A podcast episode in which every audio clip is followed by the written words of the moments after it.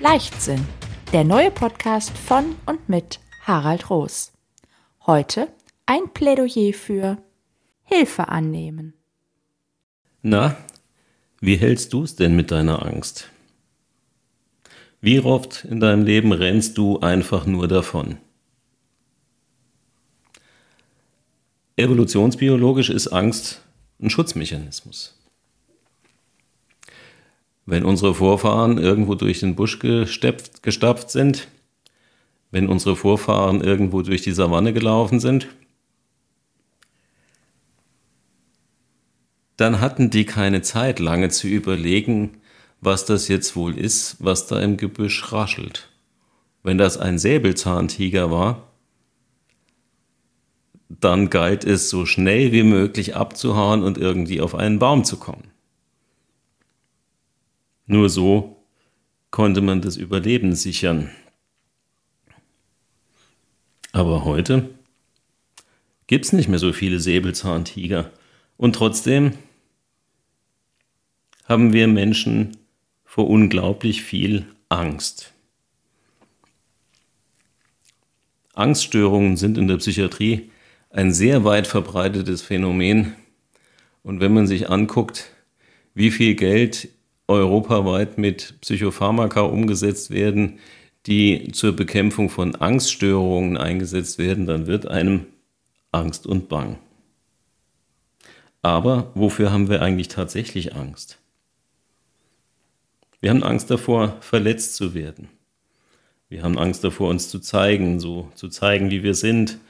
Angst davor, nicht gemocht zu werden, nicht geliebt zu werden, ausgestoßen zu werden, nicht dabei sein zu dürfen, nicht mitspielen zu dürfen. So laufen wir aus Angst oft davon oder wir spielen einfach eine Rolle und spielen stark sein. Dabei vergessen wir, dass wir alle manchmal schwach sind, alle manchmal Angst haben, alle manchmal Unterstützung brauchen, alle manchmal auf die Hilfe anderer angewiesen sind. Wir vergessen, dass wir alle in eine Situation kommen können, in der wir alleine nicht mehr zurechtkommen, in denen wir auch nicht mehr davonlaufen können, sondern unseren, uns unseren Themen stellen müssen. Von der Kinderfigur Winnie Pooh gibt es den Satz, was war das Mutigste, was du je gesagt hast? Ich brauche Hilfe. Diese beiden Sätze sind aus einem Kinderbuch und stammen von Winnie Pooh.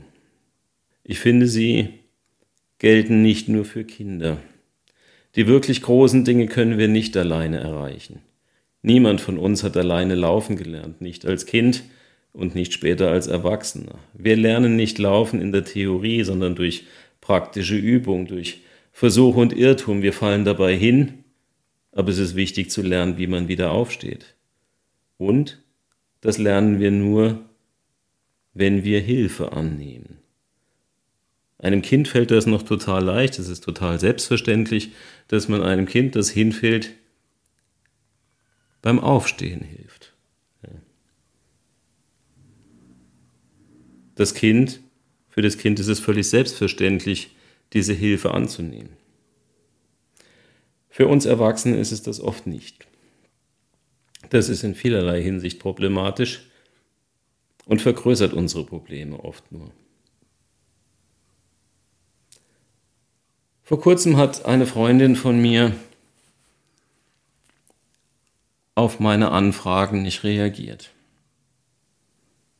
Ich hatte ihr mehrere Nachrichten geschickt und sie gebeten, sich zu melden.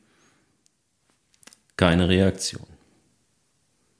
Ich war enttäuscht, ähm, war auch ein bisschen wütend.